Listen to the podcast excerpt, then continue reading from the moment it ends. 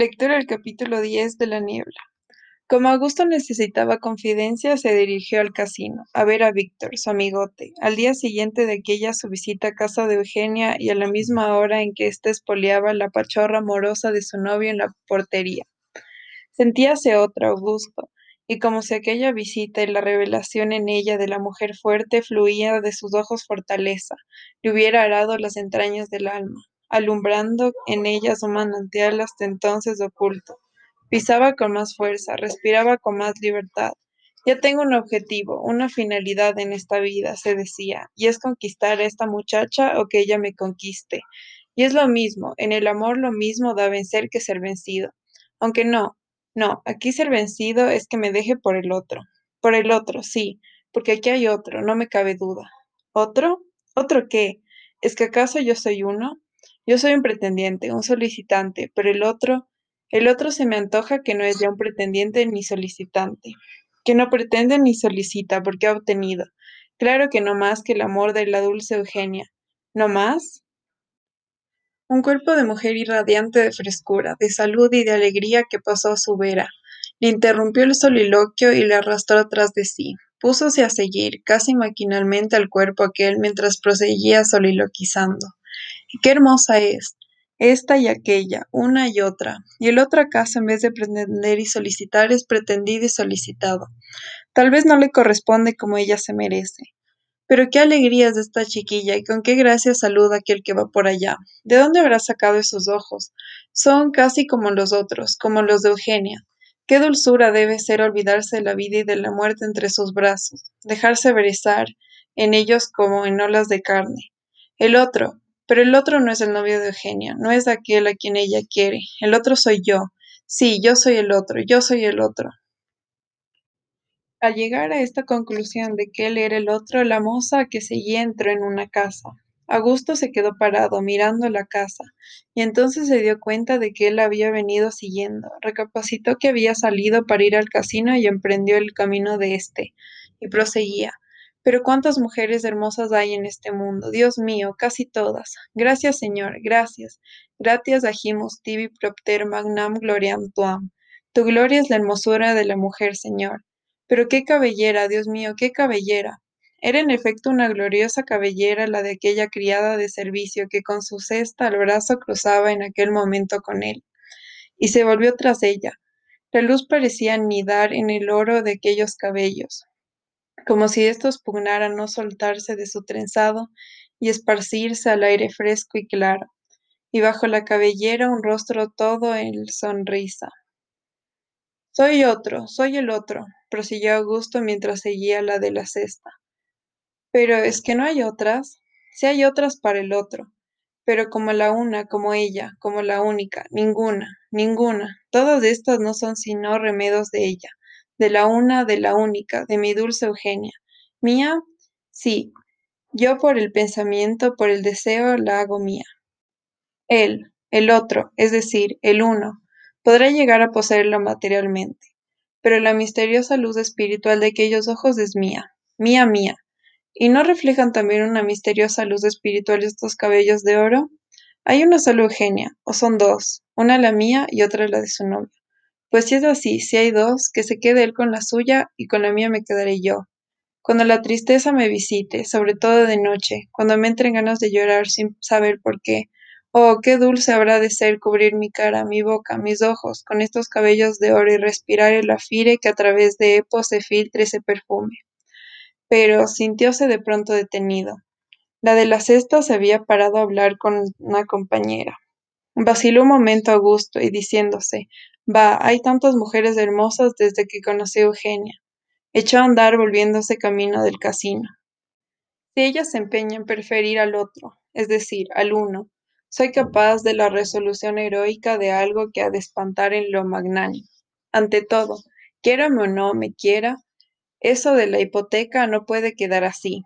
Arrancóle de soliloquio un estallido de goce que parecía brotar de la serenidad del cielo. Un par de muchachos reían junto a él, y era su risa como el gorjeo de dos pájaros de una enramada de flores. Clavó un momento sus ojos sedientos de hermosura en aquella pareja de mozas, y apareciéronsele como un solo cuerpo geminado. Iban cogidas de bracete, y a él le entraron furiosas ganas de detenerlas, coger a cada una de un brazo a irse así, en medio de ellas, mirando al cielo, a donde el viento de la vida los llevara. Pero cuánta mujer hermosa hay desde que conocí a Eugenia, se decía, siguiendo en tanto aquella riente pareja. Esto se ha convertido en un paraíso. Qué ojos, qué cabellera, qué risa. La una es rubia y morena la otra. Pero ¿cuál es la rubia? ¿Cuál la morena? Se me confunden una en otra. Pero hombre, ¿vas despierto o dormido? Hola, Víctor. Te esperaba en el casino, pero como no venías, allá iba. ¿Allá? ¿Y en esa dirección? ¿Estás loco? Sí, tienes razón, pero mira, voy a decirte la verdad. Creo que te hablé de Eugenia. ¿De la pianista? Sí.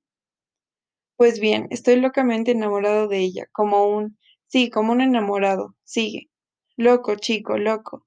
Ayer la vi en su casa con pretexto de visitar a sus tíos. La vi. ¿Y te miró? ¿No es eso? ¿Y creíste en Dios? No, no es que me miró, es que me envolvió en su mirada. Y no es que creí en Dios, sino me creí un Dios. Fuerte te entró, chico. Y eso que la moza estuvo brava, pero no sé lo que desde entonces me pasa. Casi todas las mujeres que veo me parecen hermosuras, y desde que he salido de casa, no sé, aún media hora seguramente, me he enamorado ya de tres. Digo no, de cuatro. De una primero, que era todo ojos, de otra después con una gloria de pelo, y hace poco de una pareja, una rubia y otra morena, que reían como los ángeles, y las he seguido a las cuatro. ¿Qué es esto? Pues eso es, querido Augusto, que tu repuesto de amor dormía inerte en el fondo de tu alma, sin tener dónde meterse. Llegó Eugenia, la pianista, te sacudió y remejió con sus ojos esa charca en que tu amor dormía. Se despertó este, brotó de ella, y como es tan grande se extiende a todas las partes. Cuando uno como tú se enamora de veras de una mujer, se enamora a la vez de todas las demás.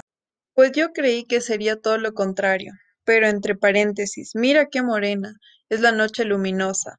Bien dicen que lo negro es lo que más absorbe la luz. ¿No ves qué luz oculta se siente bajo su pelo, bajo el azabache de sus ojos? Vamos a seguirla, como quieras. Pues sí, yo creí que sería todo lo contrario, que cuando uno se enamora de veras, es que concentra su amor antes desparramado entre todas, en una sola y que todos los demás han de parecerle como si nada fuesen ni valiesen. Pero mira, mira ese golpe de sol en la negrura de su pelo. No, verás, verás, si logro explicártelo. Tú estabas enamorado, sin saberlo, por supuesto, de una mujer del abstracto, no de esa ni de aquella. Al ver Eugenia, ese abstracto se concretó y la mujer se hizo una mujer, y te enamoraste de ella, y ahora vas de ella sin dejarla, casi todas las mujeres, y te enamoras de la colectividad, del género. Has pasado pues de lo abstracto a lo concreto, y de lo concreto a lo genérico, de la mujer a una mujer, y de una mujer a las mujeres. Vaya, una metafísica. ¿Y qué es el amor sino metafísica? Hombre, sobre todo en ti, porque todo un enamoramiento no es sino cerebral, o como suele decirse, de cabeza. Eso lo creerás tú, exclamó Augusto un poco picado y de mal humor, pues aquello de que su enamoramiento no era sino de cabeza le había llegado doliéndole al fondo del alma. Y si me apuras mucho te digo que tú mismo no eres sino una pura idea, un ente de ficción. ¿Es que no me crees capaz de enamorarme de veras como los demás? De veras estás enamorado, ya lo creo, pero de cabeza solo. ¿Crees que estás enamorado? ¿Y qué es estar un enamorado si no creer que lo está? Ay, ay, chico, eso es más complicado de lo que figuras. ¿En qué se conoce, dime, que uno está enamorado y no solamente que cree estarlo? Mira, más vale que dejemos de esto y hablemos de otras cosas. Cuando luego volvió a gusto a su casa, tomó en brazos a Orfeo y le dijo, Vamos a ver, Orfeo mío, ¿en qué se diferencia estar un enamorado de creer que lo está? ¿Es que estoy yo o no estoy enamorado de Eugenia? Es que cuando la veo no me late el corazón en el pecho y se me enciende la sangre. Es que yo no soy como los demás hombres. Tengo que demostrarles, Orfeo, que yo soy tanto como él. A la hora de cenar, encarándose con Liduvina, le preguntó, Di, Liduvina, ¿en qué se conoce que un hombre está de veras enamorado? Pero qué cosa se le ocurre a usted, señorito. Vamos, di, ¿en qué se conoce? Pues se conoce, se conoce en que hace y dice muchas tonterías. Cuando un hombre se enamora de veras, se chala, Vamos a decir por una mujer, ya no es un hombre. Pues, ¿qué es? Es, es, es una cosa, un animalito. Una hace de él lo que quiere. Entonces, cuando una mujer se enamora de veras de un hombre, se chala, como dices, hace de ella el hombre lo que quiere. El caso no es enteramente igual. ¿Cómo, cómo? Eso es muy difícil de explicar, señorito. ¿Pero está usted de veras enamorado? Es lo que trato de averiguar. Pero tonterías. De las gordas no he dicho ni hecho todavía ninguna, me parece. Ludivina se calló y a gusto se dijo, ¿estaré de veras enamorado?